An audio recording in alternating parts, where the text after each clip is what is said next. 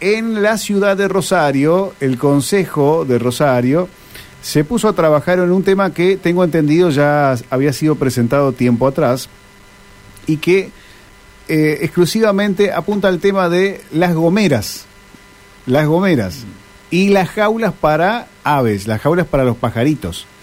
Eh, esto reitera una imagen que tal vez uno día 20, 30 años atrás era algo muy común, tal vez en muchos hogares, viviendas había, sin embargo hoy ya es distinto. Bueno, tal es el caso Tal es el caso de lo que Gastón también nos contó en alguna oportunidad eh, con algún loro que tenía por allí en su casa. Bueno, dejo esto aquí porque vamos a hablar de lo que ha definido Rosario. Reitero, esto es ciudad de Rosario, no es para toda la provincia de Santa Fe, pero aprobó el Consejo de Rosario por unanimidad la ordenanza propuesta por el colectivo proteccionista Mundo Aparte. Está Franco Perugino, que nos está escuchando. Bienvenido, Franco. Rubén es mi nombre. ¿Cómo estás? Hola, buenas tardes, chicos. Bien, bien, Franco. Bueno, contanos acerca de este. Uno podría llegar a imaginarse que culturalmente hemos cambiado un poco, pero ustedes entienden que no, que se siguen utilizando y se siguen vendiendo las gomeras y las jaulas. Ah, hay un cambio, no lo vamos a negar porque es muy positivo en relación a las generaciones anteriores que vos mencionabas pero sigue ocurriendo, es mucho más frecuente en, lo, en la periferia que en el centro y nosotros vemos todavía en los barrios que todos los ferreteros, todos los que tienen un forraje o una casa de pesca venden también instrumentos para cazar aves, jaulas trampa, gomeras, pegamentos y bueno, la ordenanza viene a, a prohibir la comercialización de estas cosas para desalentar esta práctica que tanto daño le hace a nuestra fauna. Bueno, y se aprobó por unanimidad se aprobó por unanimidad, estuvimos, desde la ONG estuvimos primero conversando con los concejales de los distintos bloques en las comisiones por las cuales pasó el proyecto, en donde se trabajó, haciendo, eh, bueno, reflexiones y tratando de, explicar la importancia del tema, incluso revisando el articulado con, con las propuestas que llegaron de parte de ellos, que más técnicas, a lo mejor algunas cuestiones que se nos habían escapado, y la ordenanza quedó redactada de esta manera como se publicó y ayer todos los ediles votaron a favor. Bueno, eh, ¿qué, decinos estrictamente, digamos, qué es lo que no pueden comercializar allí en Rosario a partir de que entre en vigencia ya la, ordenanza. Son los instrumentos para cazar aves que te mencionaba recién. Resorteras, gomeras, pegamentos para aves, jaulas trampa. Hay jaulas trampa que se usa un pájaro llamador, hay otras que se les pone comida, ningún tipo de jaula trampa y, bueno, al, no poderse comercializar entendemos que se va a desalentar el uso como pasó con la pirotecnia. No se multa al que tira pirotecnia, pero al no poder conseguirla en Rosario, ya hace muchos años que es cada vez menos la gente que tira pirotecnia. claro. Apuntamos a que ocurra lo mismo con esto. Y la otra pata de la ordenanza, que no menos importante, es una campaña de educación, que el municipio va a trabajar sobre la cuestión con los niños y las niñas para que entiendan que la gomera no es un juguete, que es un arma que lastima, que hiere, que perjudica a la naturaleza y bueno, y a raíz de esa toma de conciencia abandonar la práctica también por, por la responsabilidad individual, no solo por la prohibición, ¿verdad? Sí, sí, igualmente las, las generaciones eh, actuales, los más pequeños, las más pequeñas, es como tienen otro chip, digamos, ¿no? Al que teníamos nosotros. Hay, hay más conciencia, como te decía, pero falta todavía en los barrios más humildes, en las periferias, en donde muchos chicos juegan con esto, interpretan que la gomera es un juguete. Nosotros estamos convencidos de que no es un juguete, que es un arma que mata, que lastima, como te decía, y la campaña La Gomera no es un juguete, que se aprobó ayer dentro de la ordenanza, prevé un plan canje en, de gomeras por juguetes de verdad, en donde los chicos y las chicas que tengan gomeras van a poder llevarlas a los distritos municipales y también si alguna escuela o algún club se quiere adherir a la campaña, ser puntos de canje de gomeras por juguetes de verdad. Franco, y, esto sigue siendo eh, más que nada una cuestión de, de varones, eh, porque cuando, a ver, te está hablando una persona más cerca de los 50 que de los 40, y, y la verdad que siempre se estaba mucho más relacionado con los nenes, eh, que, andaban con gomera y no tantos con las nenas. ¿Eso sigue eh, con la misma tendencia? Y mira, yo no veo al usuario, yo veo al ave herida. Nosotros tenemos ah. un refugio de animales Eh, entiendo que hoy la perspectiva de género ha cambiado y, ya no es más que los nenes juegan con autitos y las nenas con muñecas, entonces supongo que también habrá alguna nena interesada en la gomera. Pero más allá de eso, nosotros lo que vemos no es al usuario del instrumento, sino a la víctima, porque tenemos un refugio de animales que hace 22 años recibe toda la fauna silvestre que, termina herida o enferma en Rosario y la zona para rehabilitarla. A raíz de ahí surge la idea de la ordenanza porque vemos muchas aves que llegan heridas por estos instrumentos.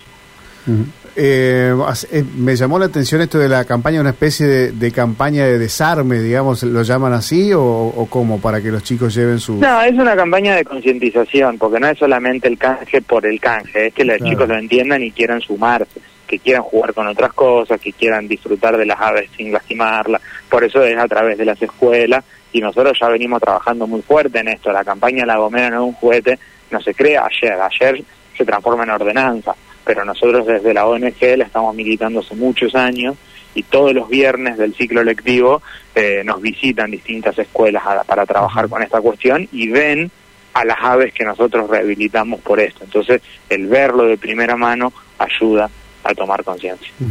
Y Franco, eh, ¿cuánto tiempo tienen los comercios para que se vayan adecuando a, a esta 60 días. ¿Cuánto? 60 días, dos meses. Ajá, o sea que en, dos meses tienen que adaptarse a, esta normativa. Claro, sí, sí.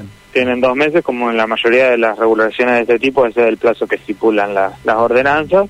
Y, bueno, empezar a regir a partir de que lo firme el intendente, que serán los próximos días. Es interesante si uno plantea el tema eh, y trata de extenderlo o ampliarlo. Me imagino que ustedes, eh, Franco, eh, el ideal que, tendrían es que no existiera ninguna muerte por deporte, ¿no? Ni, ni, nada por el estilo. Pero esto ya alcanzaría a eh, actividades que realizan también los adultos. En algún momento eh, ¿Piensan de que esto podría llegar a ocurrir, que se podría llegar a, extender? De hecho, esos son otros frentes que también están abiertos y son otras luchas en cuanto a la casa deportiva. Nosotros no creemos que casarse es un deporte, creemos que es matar.